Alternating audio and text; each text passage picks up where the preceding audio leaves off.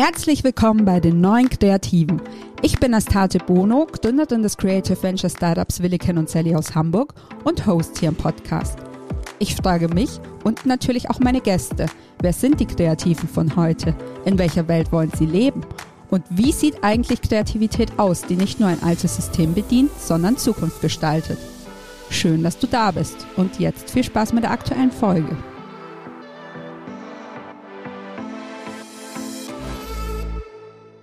Es ist wieder Donnerstag und damit Zeit für die neuen Kreativen. Heute habe ich die liebe Alina Atzler zu Gast. Alina ist für mich ein echtes Phänomen. Sie ist der energiegeladenste und positivste Mensch, den ich kenne. Und das ohne aufgesetzt zu wirken oder irgendwann dann doch anstrengend zu werden. Vor allem aber ist Alina für mich eine neue Kreative. Denn sie ist nicht nur erfolgreiche, Klammer auf, Hochzeitsklammer zu, Fotografin mit über 5500 Followern auf Instagram. Sie arbeitet ganz nebenbei auch seit mittlerweile über 13 Jahren beim Hamburger Vorzeige-Startup Jimdo. Dort darf sie als Teamlead ihre KollegInnen mit ihrem positiven Vibe nach vorne bringen. Andere Menschen zu empowern ist sowieso eine von Alinas großen Leidenschaften. Deshalb baut sie sich unter anderem gerade auch ein weiteres Standbein als Coach für andere FotografInnen und das Projekt Hey It's Her auf. Was dahinter steckt, wie sie ihre beiden Jobs mit ihrer Passion für Sport und für Reisen und äh, für ihre beiden Lieblingsmänner Nico und Scholli in Einklang bringt, erzählt sie uns heute im Podcast. Ich würde vorschlagen, lasst euch mitreißen und anstecken und sucht euch schon mal ein Projekt, in dem ihr euren neu erwachten Tatendrang ausleben könnt. Viel Spaß mit der neuen Folge. Liebe Alina, wie schön, dass du dir ein bisschen Zeit für meinen Podcast freigeschaufelt hast. Eigentlich steige ich ja immer mit der Frage ein, wie bist du denn die Kreative geworden, die du heute bist? Aber ich würde vorschlagen, dass äh, lass uns mal ganz kurz in der Gegenwart bleiben, die pandemiebedingt gerade für Hochzeitsfotografen ja besonders oder vielleicht auch eher besonders speziell ist. Lange waren die Hochzeiten ja nur im ganz, ganz kleinen Kreis möglich. Viele haben da die Feier lieber gleich verschoben. Für dich als Fotografin wahrscheinlich nicht wirklich eine einfache Zeit. Wie hast du denn die Lockdowns erlebt und wie ist momentan so der Status quo? Ja, Asti, ich freue mich sehr, dass ich hier äh, mit dir diesen Podcast aufnehmen darf. Äh, vielen Dank für die Einladung erstmal. Ähm, ja, der Lockdown. Ähm, ich glaube, ich sehe den äh, absolut ähm, von zwei Seiten. Das eine war, ähm, dass äh, ich eine Pause geschenkt bekommen habe, die ich so nicht eingeplant hatte. Und ich habe das große Glück, das wirklich so sehen zu können. Also ähm, ich bin ein absoluter Workaholic, das wirst du im Laufe des äh, Gesprächs wahrscheinlich noch spüren, ähm, aber alles wirklich aus einer großen Passion heraus, alles aus ähm, absolut äh, energiegebend und nicht energienehmend. Ähm, und das, ähm, der Lockdown hat mich aber tatsächlich auch so ein bisschen geerdet, ähm, wie, wie schön das ist, sich zwischendurch Auszeiten zu gönnen. Das muss dann gerne nicht so eine lange Auszeit sein, wie jetzt jetzt äh, die zwei Lockdowns, die wir irgendwie hinter uns haben, aber zwischendurch sich doch immer wieder darauf zu besinnen, dass es vielleicht auch äh, schön ist, wenn man ähm, Zeit für sich hat, also für Sport, Familie, was auch immer, ähm, aber auch für Freunde, die, ähm, gut, die konnte man im Lockdown jetzt nicht sehen, aber das ist eben so meine Transferleistung auf meinen Alltag, dass ich halt merke, ähm, ich muss darin besser werden, bestimmte To-Dos zu priorisieren und nicht ist immer alles wichtig und äh, eilig sondern vielleicht gibt es auch einfach mal wichtige Dinge, die aber auch mal zwei Tage warten können. Ähm, immer in dem Hinblick darauf, ähm, sein, äh, sein Leben in, in Balance zu haben, also für sich selbst, aber auch für sein soziales Umfeld und äh, mit der Arbeit. Also auf diesen drei Beinen äh, muss ich mich immer wieder besinnen. Und ähm, genau, und der Status quo ist tatsächlich gerade ähm, es ist intensiv, weshalb das für mich ähm, und ich glaube auch für viele andere, die aus dem Lockdown kommen, die ähm, einmal kurz auf Reset waren, also alles ist ruhig, zu Boom, es ist wieder alles bei 100 Prozent und extrem intensiv. Bei mir sind ähm, fast alle Hochzeiten aus dem letzten Jahr in diesen Sommer verschoben worden, plus aus dem Frühling, wo man dachte, man könnte wieder heiraten, weil viele haben natürlich auch in den Frühling geschoben, April, Mai. Und im April und Mai war ja noch gar nichts wieder möglich. Und dann haben viele auch ihre Hochzeit schon im Juni abgesagt. Das heißt, ähm, das Spannende war, dass viele von dieser Zeit in den Sommer jetzt geschoben haben, ähm, weil die Locations doch noch frei hatten. Das heißt, ich habe jetzt gerade dreimal so viele Hochzeiten, als ich eigentlich machen würde. Und das ist ganz schön knackig. Aber äh, es sind ja schöne Anlässe, daher alles gut. Krass. Ja, äh, glaube ich dir. Also, dass der, also die Zeit ist ja für uns alle intensiv, ne? überhaupt aus der Isolation rauszukommen und wieder unter Leute zu kommen. Ich merke das schon immer, wenn man irgendwie mal einen Abend jetzt mit Freunden hat oder sowas, dass du hinterher eigentlich viel länger brauchst, um wieder aufzutanken als vorher. Und wenn ich mir das vorstelle mit deinen großen Hochzeiten, ist sicherlich nochmal eine andere Nummer. Aber ich Ich glaube, du bist auch ein bisschen so zu, zum Fan von Micro-Weddings geworden, oder? In der, Im Lockdown. Ja, total. Im Lockdown hab, war das große Glück, dass alle Leute zu zweit geheiratet haben. Und da gab es auch ziemlich viele Paare, die gesagt haben, super, wir können endlich, ohne uns rechtfertigen zu müssen, zu zweit heiraten. Und das fand ich ganz fantastisch. Ähm, nichtsdestotrotz haben große Hochzeiten ihren ganz eigenen Charme.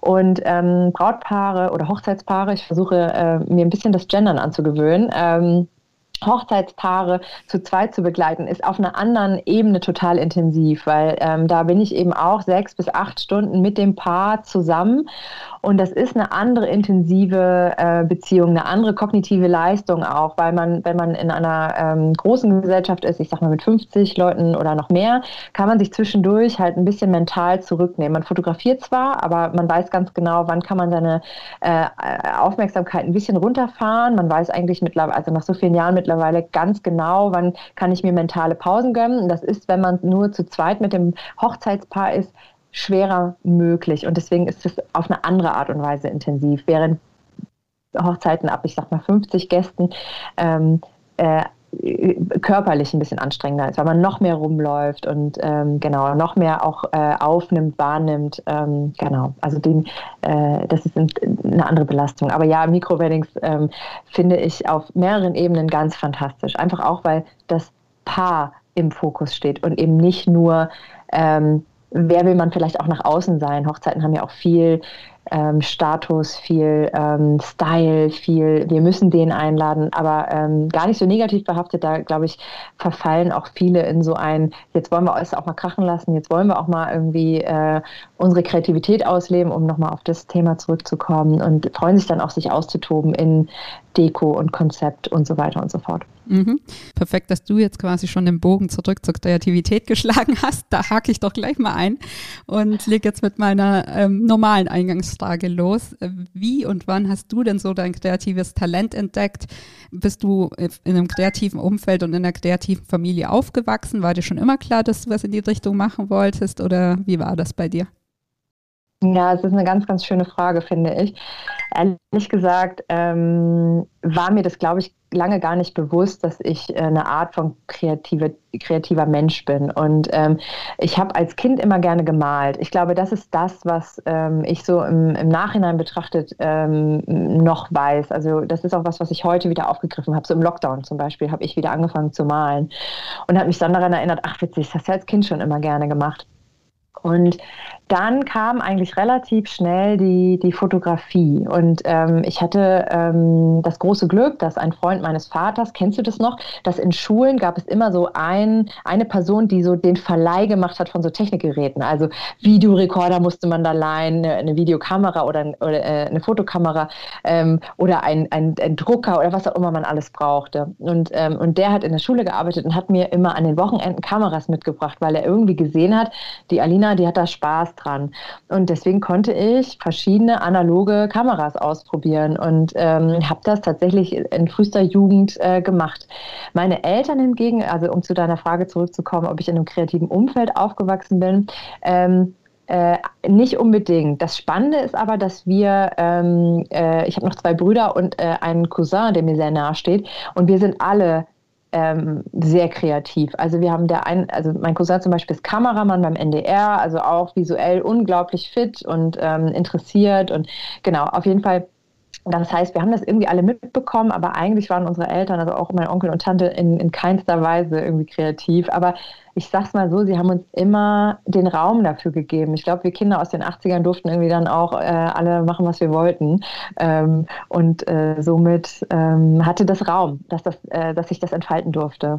Ja, cool, das ist schön. Kannst du dich noch so an die erste Kamera dann erinnern, die du dann wirklich in den Händen gehalten hast? Und war das dann auch so Leidenschaft auf den ersten Klick oder hat es trotzdem ein bisschen gedauert, bis du dich so mit der Materie wirklich äh, beschäftigt hast?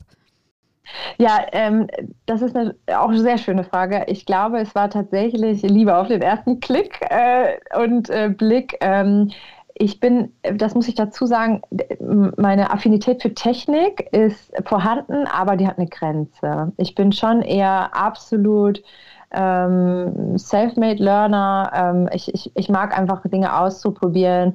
Ähm, ich bin unglaublich ungeduldig, aber wenn ich irgendwas wirklich verstehen will, dann äh, fuchse ich mich da auch rein und hatte aber auch das große Glück damals mit dem äh, Freund meines Vaters, der hat mir das immer, ähm, äh, Klaus heißt er übrigens, den gibt es auch heute noch, ganz toller Mann.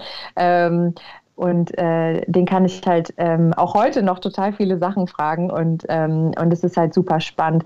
Ich habe aber gemerkt, dass für mich viel spannender war, einfach loszulaufen und auszuprobieren. Also gar nicht zu überlegen, okay, wie ist denn jetzt wohl die perfekte Einstellung? Und ich glaube, das sieht man auch heute noch in meinen Fotos, dass ich immer noch ähm, den Moment über die, ähm, das, äh, die technische Perfektion stelle. Das heißt, wenn ein Bild mal über- oder unterbelichtet ist oder ähm, ähm, nicht ganz scharf, dann ist mir das äh, A egal und das mit der Unschärfe mittlerweile sogar fast gewollt. Also es ist fast ein Signature-Move von mir geworden, dass Brautpaare, Hochzeitspaare mich ansprechen und tatsächlich, ich will so ein unscharfes Bild.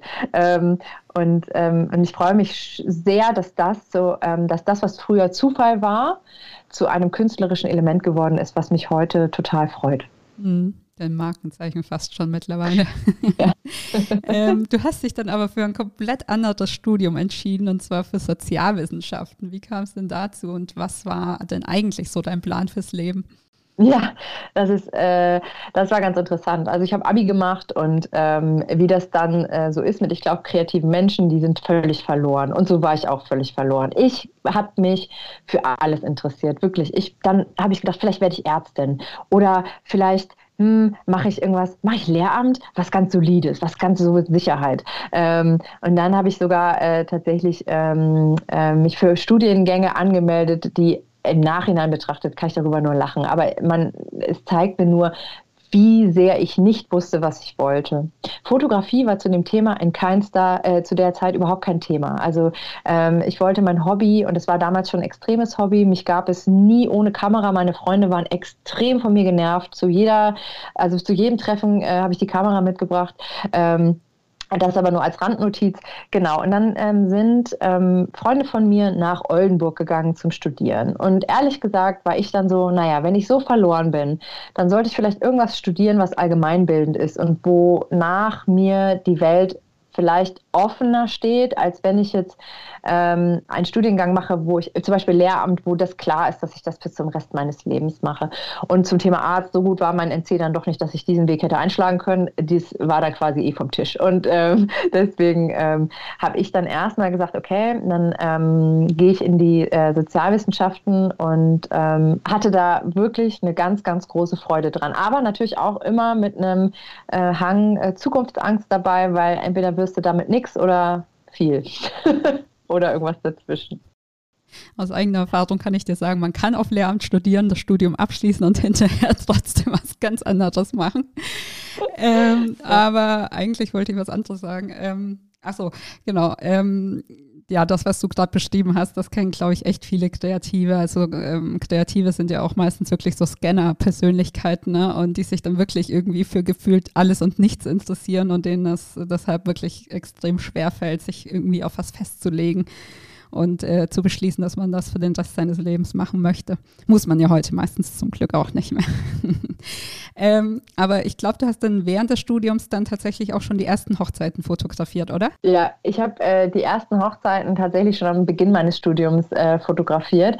Das äh, ergab sich so. Das ist bei den meisten Hochzeitsfotografen so. Ähm, die, die, ich glaube, wenigsten, habe ich jetzt keine Statistik zu, aber die wenigsten gelernten Fotografen gehen in die Hochzeitsfotografie. Das sind meistens meistens Quereinsteiger, die einfach eine Passion haben für Fotos oder für Menschen. Das ist etwas, was sehr wichtig ist in dem Bereich. Und ähm, ja, die erste Hochzeit kam zu mir ähm, und zwar war das die Schwester einer ganz engen Freundin. Und die hatte gesagt, äh, Alina, ich möchte, dass du meine Hochzeitsfotos machst. Das ging eben, ähm, das habe ich schon erwähnt, ne? mich gab es nie ohne Kamera, das war Standard. Ähm, das war auch schon manchmal wirklich äh, äh, belächelt, schon in der Schulzeit.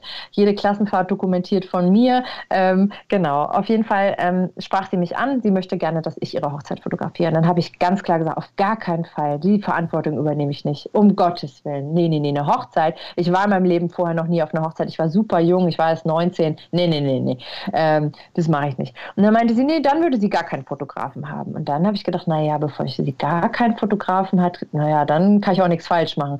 Und unter den Rahmenbedingungen konnte ich damit leben und habe gesagt, okay, ich und dann war es total witzig, weil ich habe mir, was heute Pinterest ist oder Instagram, habe ich mir verschiedene Magazine gekauft und habe äh, mir Seiten rausgerissen. Und ich weiß es noch ganz genau, da war eine Fotostrecke drin von äh, Bill und Hillary Clinton, wie die irgendwie in der Hängematte lagen und so. Jetzt von den beiden war unabhängig, was man von ihnen hält, aber die Fotostrecke war ganz toll. Es war so eine Schwarz-Weiß-Strecke, unglaublich intim, unglaublich nah.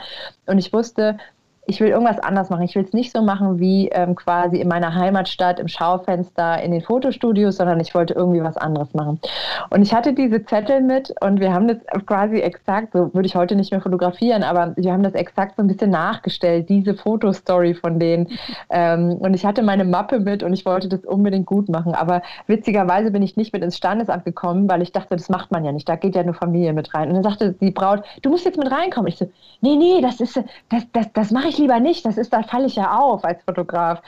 Und äh, ich habe das durchgezogen. Ich bin nicht mit rein, weil ich so Angst hatte. Ich war schweißgebadet. Sie hat also keine Bilder vom Standesamt. Ich schäme mich dafür bis heute. Ähm, aber sie äh, äh, konnte da immer drüber lachen, weil das wirklich eine Geschichte auch für sie fürs Leben äh, war, weil sie halt wusste, dass es so weit aus meiner Komfortzone raus war. Ähm, ja, genau. Aber so kam ich zu meiner ersten Hochzeit und danach nahm es seinen Lauf. Ja, also wirklich so ein bisschen die typische äh, Geschichte von Hochzeitsfotografen. Mein letzter Freund, den du ja auch kennst über diverse äh, Hochzeitsfotografen treffen, er war ja auch Hochzeitsfotograf und bei dem war das eigentlich ganz genauso. Und äh, die nächste Frage hast du auch schon beantwortet, weil die war, warst du total cool oder haben die Nerven dann doch schon ein bisschen geflattert? die Nerven haben auf jeden Fall geflattert. Ähm, die, die flattern sogar bis heute, wenn ich ganz ehrlich bin. Ich habe immer gesagt, wenn die nicht mehr flattern, muss ich aufhören. Äh, gute Einstellung, aber man merkt es dir nicht an, kann ich dir sagen. ähm, Genau, also ich finde das auf jeden Fall super, dass du das mit dem Stil äh, dir damals so äh, vorgenommen hast und auch durchgezogen hast. Ähm, mein Lieblingsbeispiel ist immer das Beispiel von einem Bruder von meiner besten Freundin. Ähm, da hat der Fotograf zur Hochzeit einen grünen Apfel mitgebracht und hat diesen grünen Apfel dem Bräutigam in die Hand gedrückt und er sollte dann simulieren, wie er herzhaft in diesen grünen Apfel beißt. Also wahnsinnig authentisch. Ähm, nee, und genau, deswegen war ich damals auch sofort verliebt in deine Bilder, weil man denen eben ansieht, dass du so ein besonderes Gespür auch für die kleinen emotionalen Momente hast. So, das hat mich total äh, begeistert und weil du eben, oder weil ich dich für deinen natürlichen Stil schätze, weil da eben echt, also zumindest aus meiner Sicht, nichts wirklich gestellt oder inszeniert wirkt. Und ähm, ja, meine Frage wäre jetzt gewesen, war das schon immer so, weil das einfach du bist oder ist das aber auch ein Stil, den du dann so über die Jahre für dich weiterentwickelt und perfektioniert hast?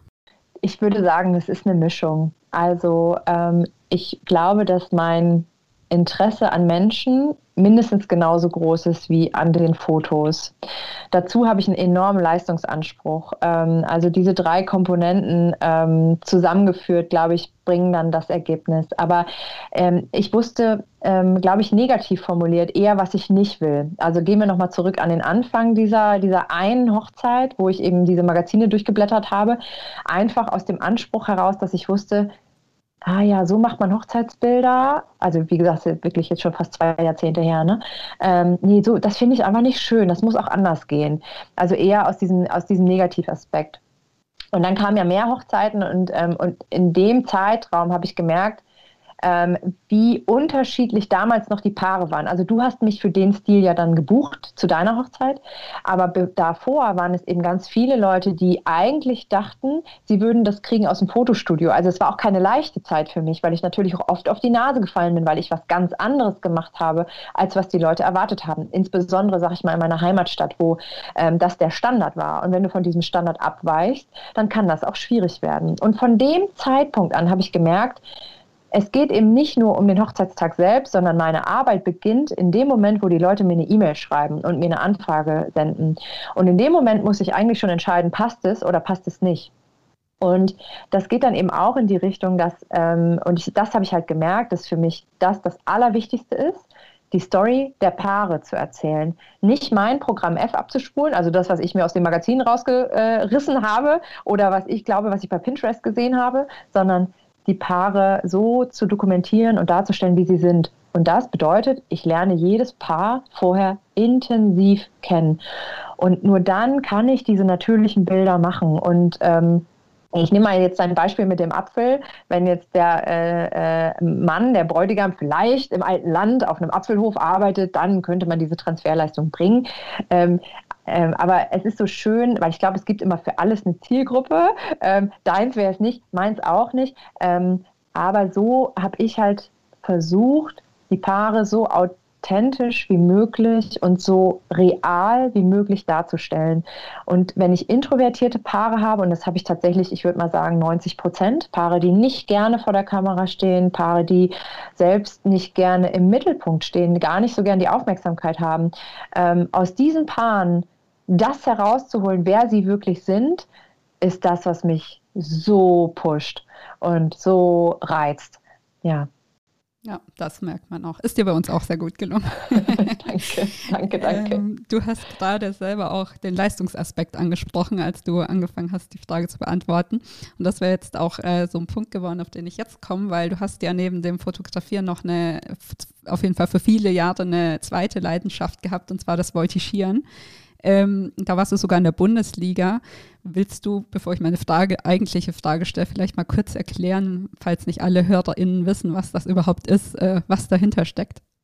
Ja, sehr gerne. Ähm, Voltigieren ist äh, äh, ganz äh, salopp gesagt Turnen auf dem galoppierenden Pferd. Und ähm, das habe ich gemacht auch seit meiner Jugend. Ähm, ich bin auch relativ spät eingestiegen quasi für eine Leistungssportlerin, ähm, war vorher Turnerin. Also ich habe immer gerne Sport gemacht und bin dann äh, tatsächlich erst in den Leistungssport gekommen, in den richtigen, als ich zum Studium nach Oldenburg äh, gegangen bin. Also zu meinem sozialwissenschaftlichen Studium habe ich quasi damals den Verein gewechselt und den Trainer und ähm, ja, also habe vorher bei, bei, mir in der Heimat voltigiert, das war ganz fantastisch und habe dann gewechselt und dachte so, oh, okay, hier weht aber ein anderer Wind und bin dann in diese Leistungsschiene gekommen und ähm, hatte ähm, da ähm, gemerkt, wie wundervoll das ist, wenn man ähm, auch wieder raus aus seiner Komfortzone kommt und da spürt,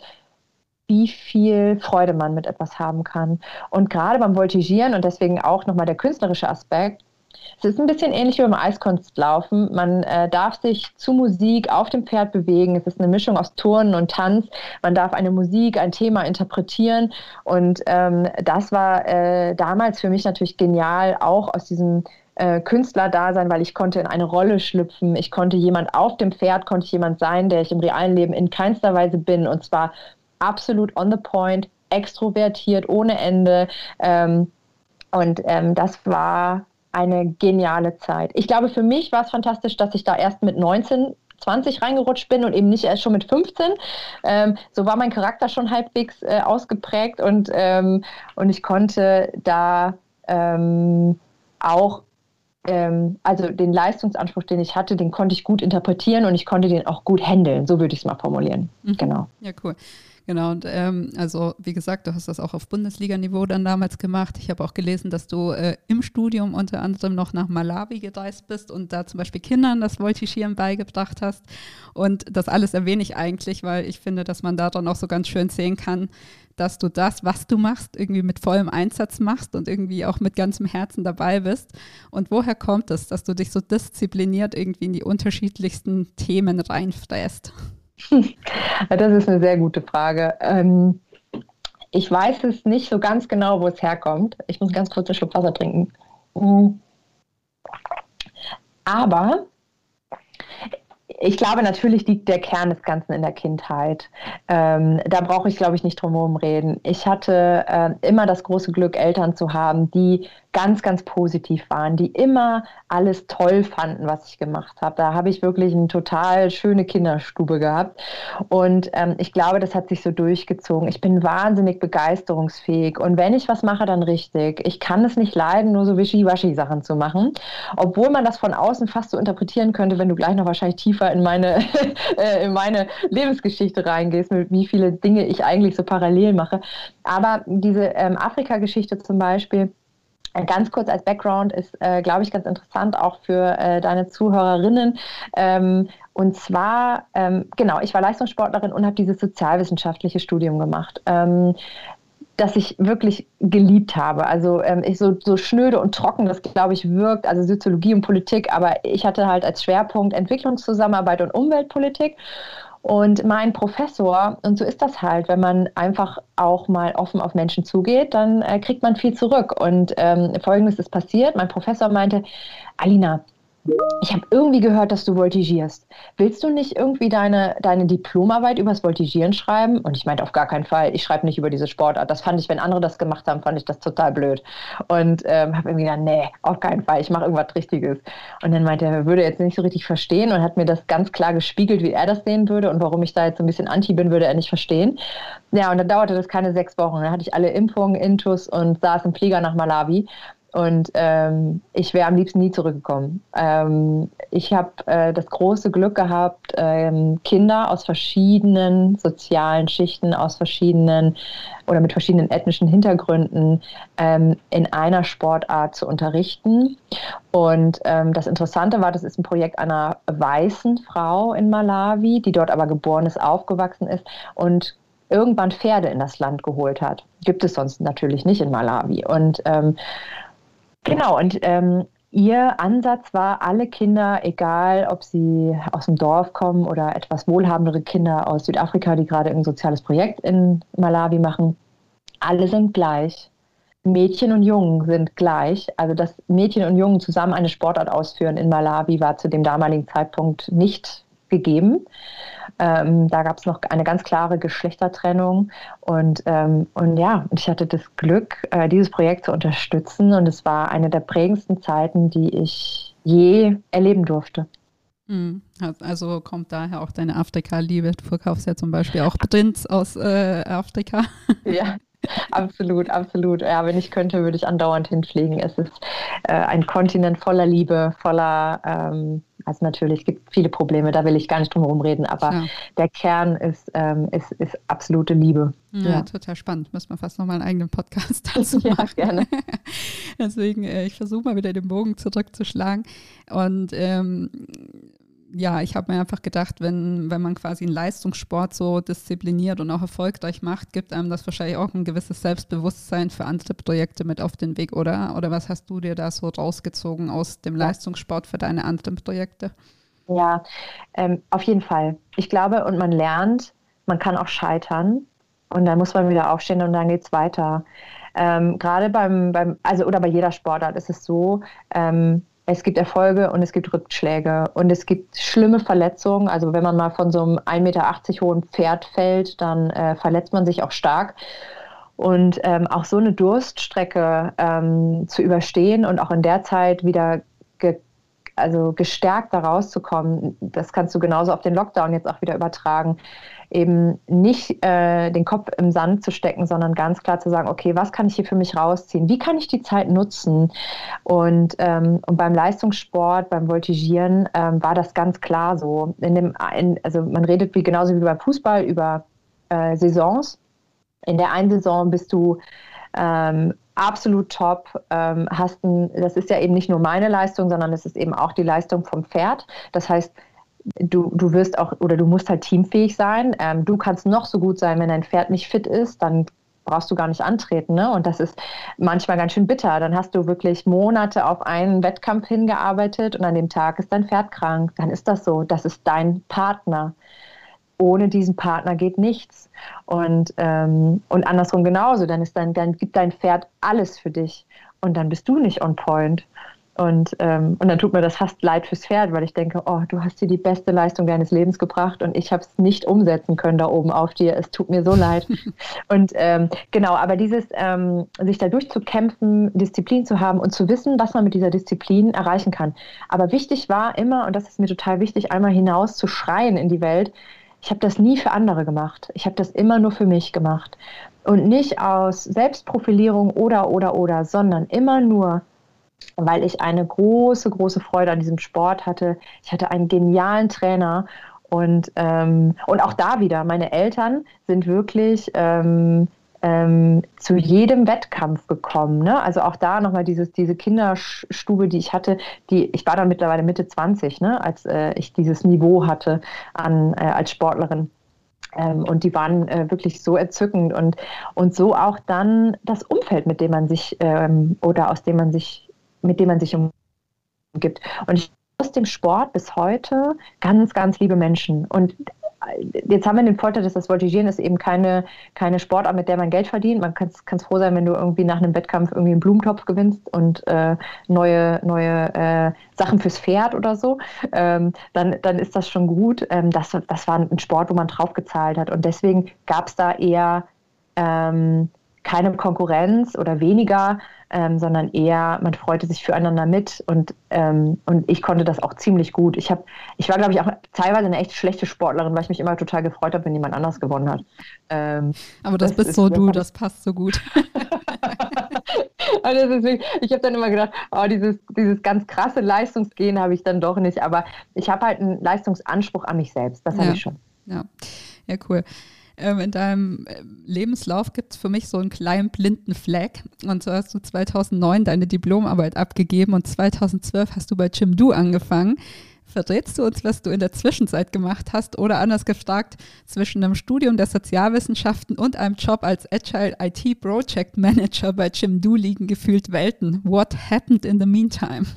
Hast du das bei Xing gelesen? Ja, genau. Pass auf. Äh, stimmt das, alles das, nicht, oder? Äh, das stimmt, das stimmt nur halb äh, nicht. Ich habe ähm, vor meiner Diplomarbeit schon angefangen bei Jimdo und habe das irgendwann rausgenommen. Jetzt kommen wir zu einem zu einem äh, äh, zu einer schlimmen Lüge, die ich tatsächlich seit versuche zwei Monaten so ein bisschen damit besser aufgestellt zu sein. Ich arbeite jetzt seit 2008 bei Gymno, also 13 Jahre. Das heißt, ich habe diese Zeit verschwiegen bei Xing, damit es für meine Kollegen nicht so wirkt, als wäre ich da hängen geblieben. das, und der Background ist folgender. Äh, Jimdo hat sich ganz schnell erzählt, äh, äh, sehr verändert. Wir haben unglaublich viele neue Kollegen und immer wenn ich gefragt wurde, wie lange bist du denn schon hier, dann habe ich mich dabei ertappt, wie ich das gar nicht sagen wollte, wie lange ich schon in diesem Unternehmen bin. Bis mich vor zwei Monaten ein, äh, ein Coach darauf angesprochen hat, dass ihr das aufgefallen sei, dass ich das nie sagen würde. Und äh, warum ich das denn nicht mit Stolz erzählen würde. Und dann habe ich gedacht, hm, da hat sie recht. Ähm, und seitdem fange ich an, ganz stolz zu erzählen, ich bin 13 Jahre da und es fühlt sich nicht mehr an wie das gleiche Unternehmen. Es fühlt sich schon, also jeden Monat ist das ein anderes Unternehmen, dazu aber vielleicht gleich nochmal. Ähm, aber ja, deswegen stimmt das nicht so ganz. Ich äh, arbeite dort seit 2008 tatsächlich schon vor der Abgabe meiner Diplomarbeit. Ja. Okay, ja, witzig, weil ich bin da tatsächlich sogar drüber gestolpert und dachte so, ich dachte, Alina wäre schon viel länger bei Jimdo, aber ja, scheine ich mich getäuscht zu haben. Ja, ich muss es bei Xing ganz dringend ändern. Ja, mach das mal. Ähm, ja, genau. Wie war es denn in so einem erfolgreich, also äh, Chimdu ist ja so eines der deutschen Vorzeige-Startups eigentlich, also machen ja so äh, Website-Baukästen und mittlerweile, glaube ich, auch so ein bisschen rundum Dienstleistungen, IT-mäßig für digitale Unternehmen und so weiter. Korrigiere mich, wenn ich irgendwie Quatsch erzähle. Aber wie war das in so einem erfolgreichen und schnell wachsenden Startup ähm, zu arbeiten und hat dir das dann, hat dir der Job dann überhaupt noch Zeit für die Leidenschaften gelassen? Ja, ähm, ich fange mal hinten an mit deiner Frage, sozusagen, hat der Job mir überhaupt noch Zeit gelassen? Ja, ganz klares Ja. Ich habe angefangen, wie gesagt, 2008 äh, bei Gymno. 2007 ist es gegründet worden. Ähm, das heißt, wir waren eine Handvoll Menschen, also tatsächlich äh, äh, süße acht. Und, ähm, und meine Chefs, die drei Gründer damals, haben immer gesagt, Alina, bau dir mal bitte dein eigenes Business noch nebenbei auf. Hier bei so einem Startup weißt du nie, wie es läuft. Ähm, und diese drei Gründer, ähm, also alles, was über die erzählt wird, ich sage es mal ganz vorsichtig, stimmt. Die sind so genial. Ähm, die, also Friedhof zum Beispiel ähm, macht heutzutage nur noch Projekte, die in irgendeiner Weise die Welt besser machen. Ähm, und der war auch einer derjenigen, der mich immer gepusht hat und wusste, wie leidenschaftlich gerne ich fotografiere und hat immer gesagt, mach das bitte nebenbei. Und es ging sogar noch einen Schritt weiter. Sie haben mir Feedback gegeben für meine Fotos. Sie haben mir frei gegeben, äh, wenn ich eine Hochzeit hatte unter der Woche, haben mir viel Spaß gewünscht, haben äh, abends nochmal nachgefragt, wie war es denn, haben mir Business-Tipps gegeben. Also unglaublich. Und ähm, das ist schon was, ähm, worüber ich also vor Dankbarkeit fast platzen könnte. Ähm, dass das nicht selbstverständlich ist, ist mir schon total klar. Ähm, ist, da hatte ich Glück und ähm, das war, glaube ich, auch je älter das Unternehmen wurde, desto schwieriger. So und ähm, ähm, meine oder die drei Gründer von Jimdo hatten den Ansatz, und das kann ich auch nur jeden heutzutage empfehlen, der entweder in einer Führungsposition ist oder selber gründet und Mitarbeiter hat oder oder selbst vielleicht ein Arbeitnehmer ist und ähm, Argumente braucht, warum er ein Nebenbusiness haben möchte. Denn die drei Gründer von Jimdo haben mir immer gesagt, Alina, wir glauben, dass du einen besseren Job hier bei Jimdo machen kannst, weil du nebenbei noch deinen eigenen Kram machen kannst. Und deswegen hoch motiviert in den Arbeitstag startest. Und das kann ich nur bestätigen. Cool coole Story. Hätte ich jetzt gar nicht so mitgerechnet, weil ich auch die nächste Frage wäre deswegen gewesen, ähm, dass du eben für mich auch eine neue Kreative bist, äh, weil du dir eben von außen betrachtet ein sehr cooles Konstrukt aus Festanstellung und Selbstständigkeit zusammengebaut hast. Und ob das eben von Anfang an so war, dass die Chefs flexibel waren oder ob du dir das hart erkämpfen musstest. Deswegen, ich habe jetzt, äh, mit der Antwort hatte ich jetzt nicht gerechnet, aber ist auf jeden Fall sehr cool. Ich glaube, du kennst die drei auch tatsächlich irgendwie noch aus der Schule oder so. Ich glaube, die sind ja auch als, äh, alle aus Cuxhaven richtig?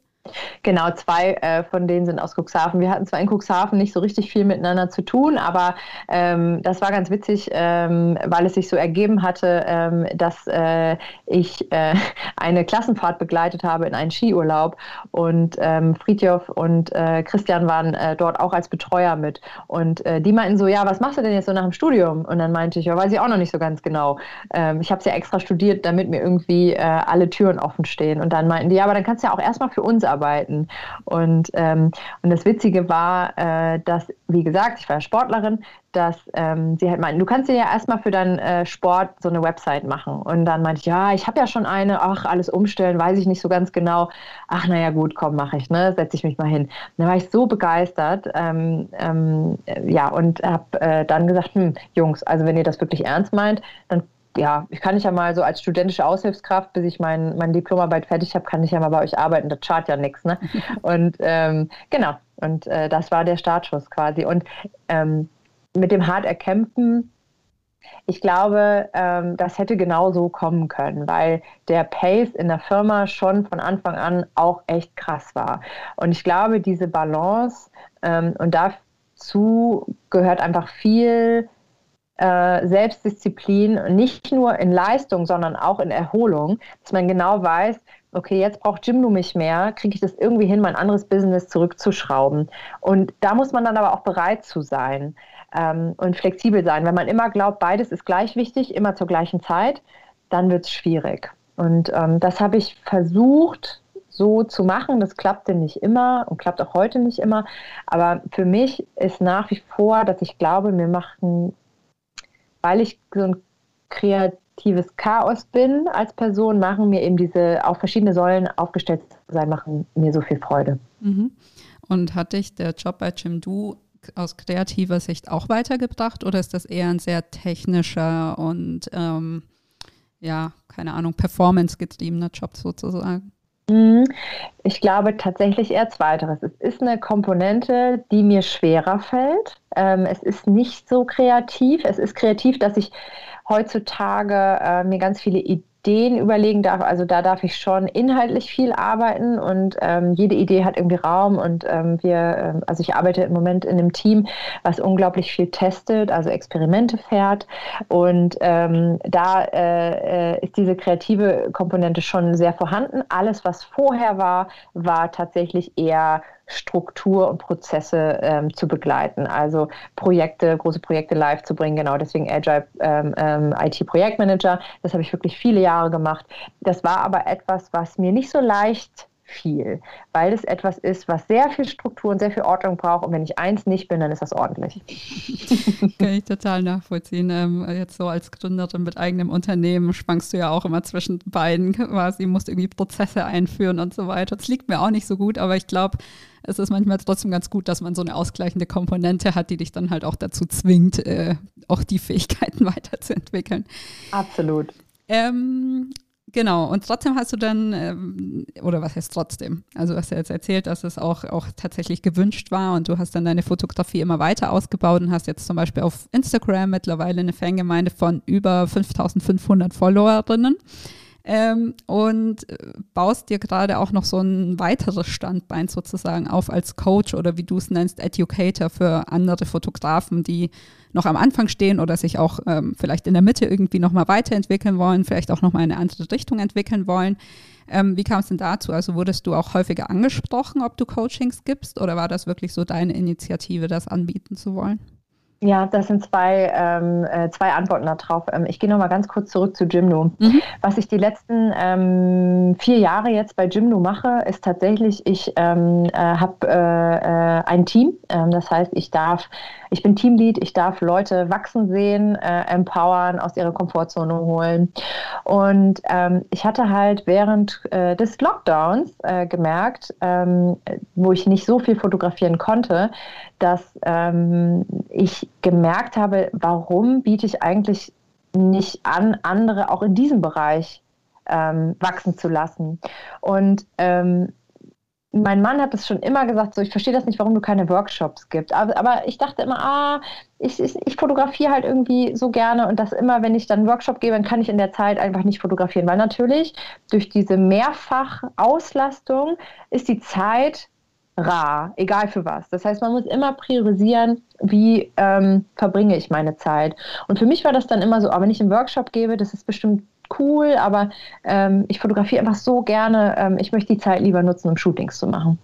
Und dann habe ich aber gemerkt, nee, ich will es jetzt einfach mal ausprobieren. Ich will mal gucken, wie ich mich damit fühle. Und ob das nicht etwas ist, was man auch langfristig ausbauen kann und ob einem das nicht genauso viel gibt. Und ähm, ja, und dann habe ich das ähm, einfach angeboten, muss aber dazu sagen, ich hatte davor schon so immer mal wieder eine Anfrage, insbesondere von Fotografinnen. Äh, meine Zielgruppe sind da ganz klar Frauen, ähm, ob ich sowas mache. Und ich habe das vorher mal abgeblockt und dann habe ich sie angeschrieben, ich, ich wäre jetzt soweit, ich äh, würde das jetzt mal machen. Und das ist äh, super angekommen, glaube ich, hoffe ich. Auf jeden Fall haben die meistens nochmal immer ein Follow-up-Coaching gebucht.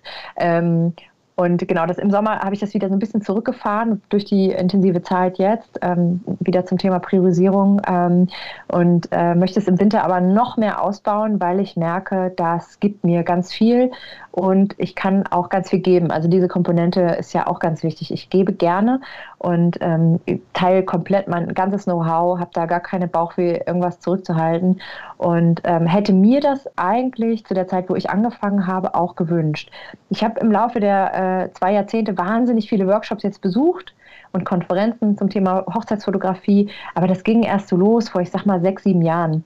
Ähm, davor gab es das nicht. Und, ähm, und jetzt habe ich das Gefühl, ich kann den Ansatz, wie ich mit Menschen umgehe, auch teilen. Ich bringe jetzt niemandem bei, wie er fotografieren soll, weil nach wie vor würde ich glauben, ich habe eigentlich gar keine Ahnung von der Kamera. Aber ähm, ich kann Menschen beibringen, wie sie zu dem Foto kommen, was sie haben wollen.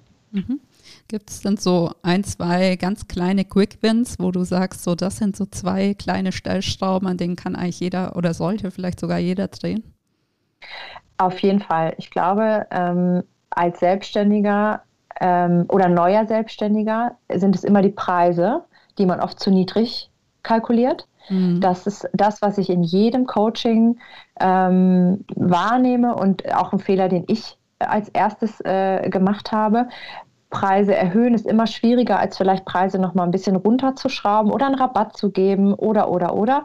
Ähm, das ist das Allerwichtigste. Und das Zweite ist zu verstehen, dass jeder Mensch unterschiedlich ist und dass ähm, wenn mich ähm, Kunden, ähm, also viele meiner äh, Coaching-Partner sozusagen, haben immer Probleme mit dem und dem Kunden.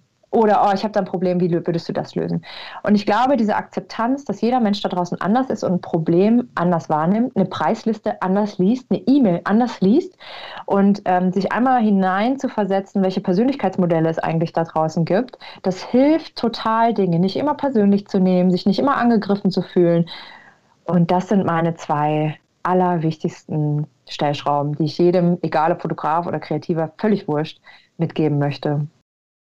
Das wollte ich gerade sagen. Das ähm, ist, glaube ich, gut für alle Kreativen, ähm, sich das zu Herzen zu nehmen. Ähm, du hast ja gesagt, dass du die Coachings so über den Winter jetzt auch ausbauen willst und momentan machst du die ja, glaube ich, hauptsächlich virtuell über Zoom-Calls. Aber kannst du dir auch vorstellen, dass du wirklich vielleicht ganze Online-Kurse oder auch Klassen on Demand zur Verfügung stellst, so auf Dauer?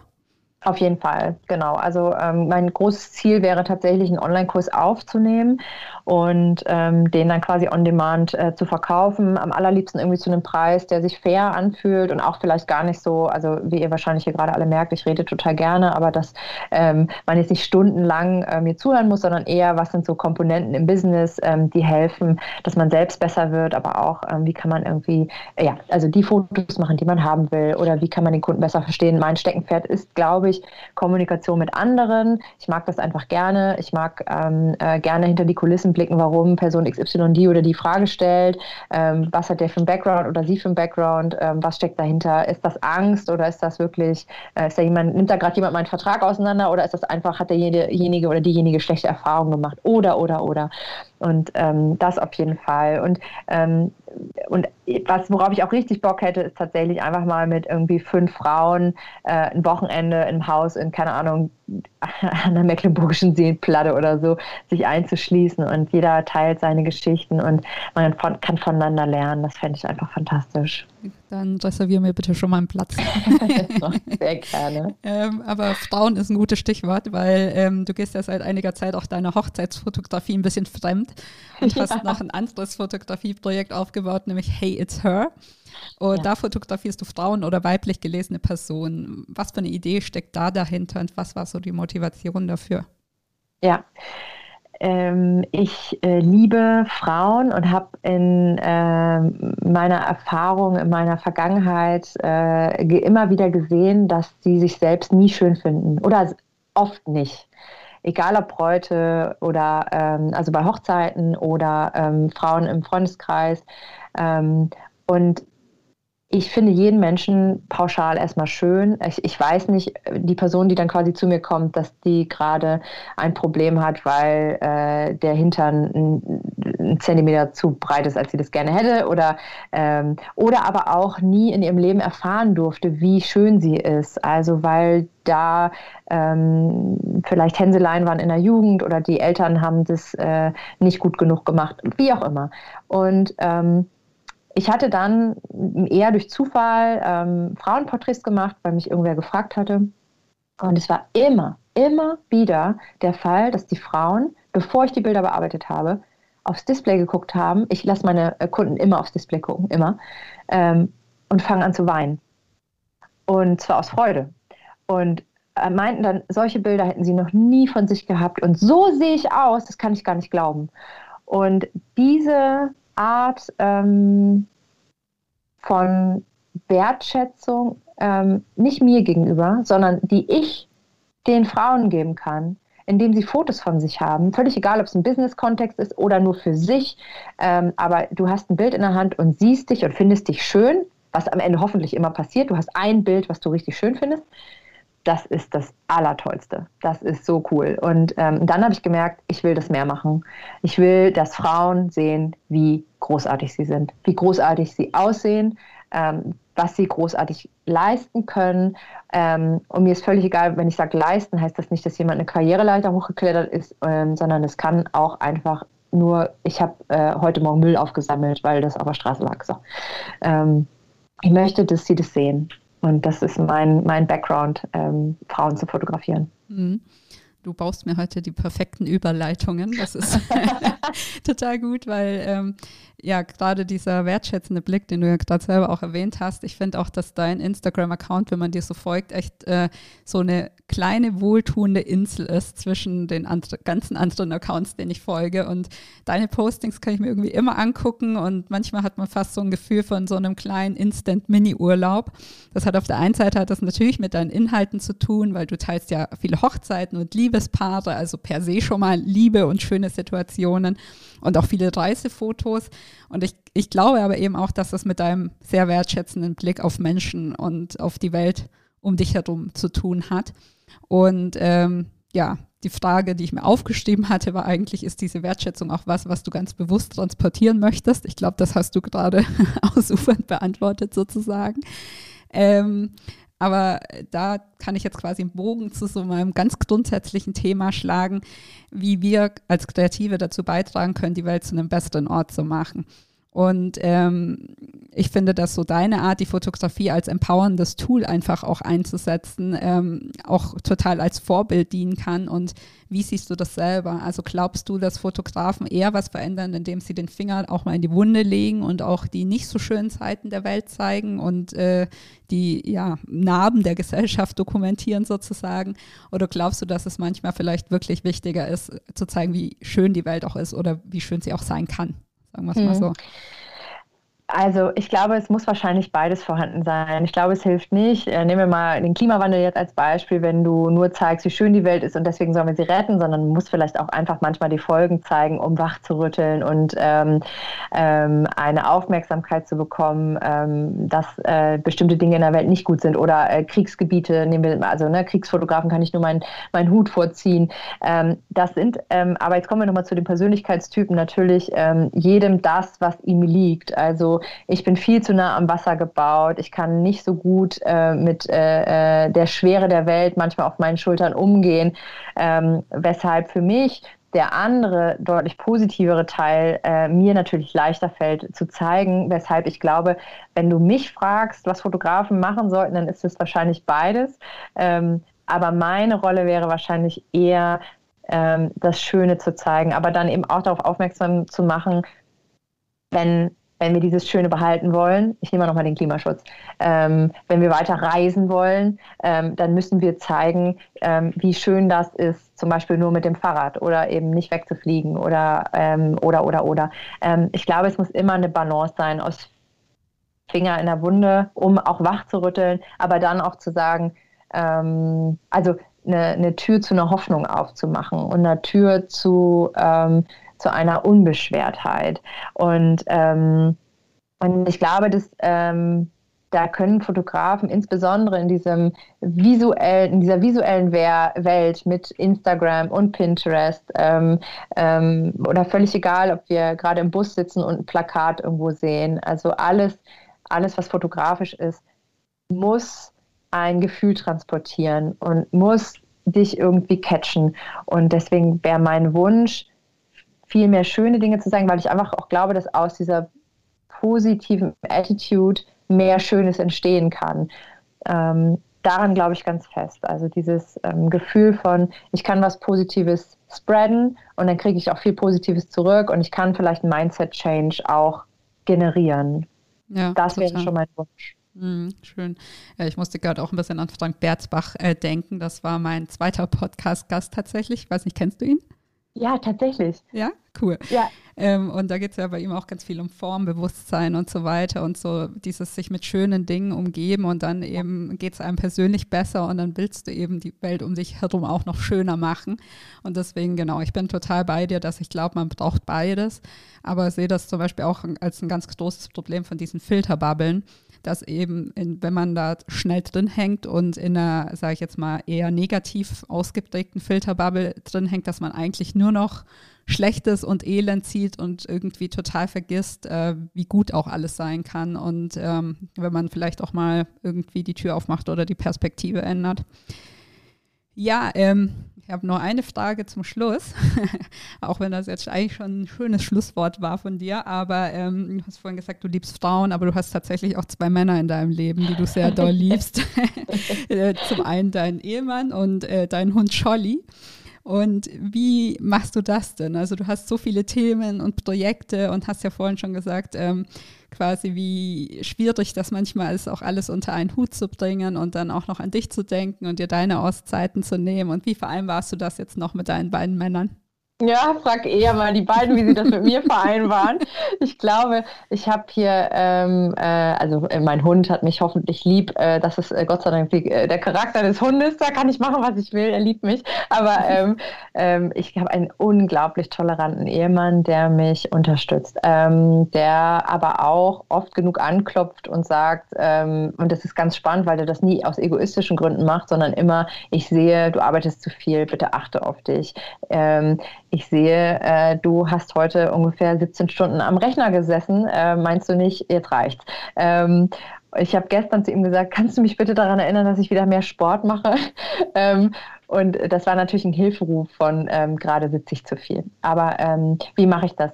Wir versuchen uns schon ähm, wirklich aktiv Zeit füreinander zu nehmen und an der Zeit versuche ich auch nicht zu rütteln. Ich habe das große Glück natürlich, dass ich oft keine Deadlines habe. Die Deadlines setze ich mir selbst, ne, ob ein Brautpaar jetzt einen Tag länger auf seine Fotos wartet oder nicht. Ähm, aber wir versuchen schon auch viel Zeit für uns zu haben. Also ähm, sei es irgendwie die Spaziergänge mit dem Hund zusammen zu machen. Ich nehme mal ein ganz banales Beispiel. Ähm, zusammen kurz, äh, kurze Auszeiten zu, zu machen. Ähm, Nico war bis vor kurzem äh, festangestellt, äh, macht sich jetzt gerade äh, selbstständig. Also das heißt, da ähm, klopft vielleicht noch ein bisschen mehr Freiheit sogar an unsere Tür, sodass wir noch flexibler sind.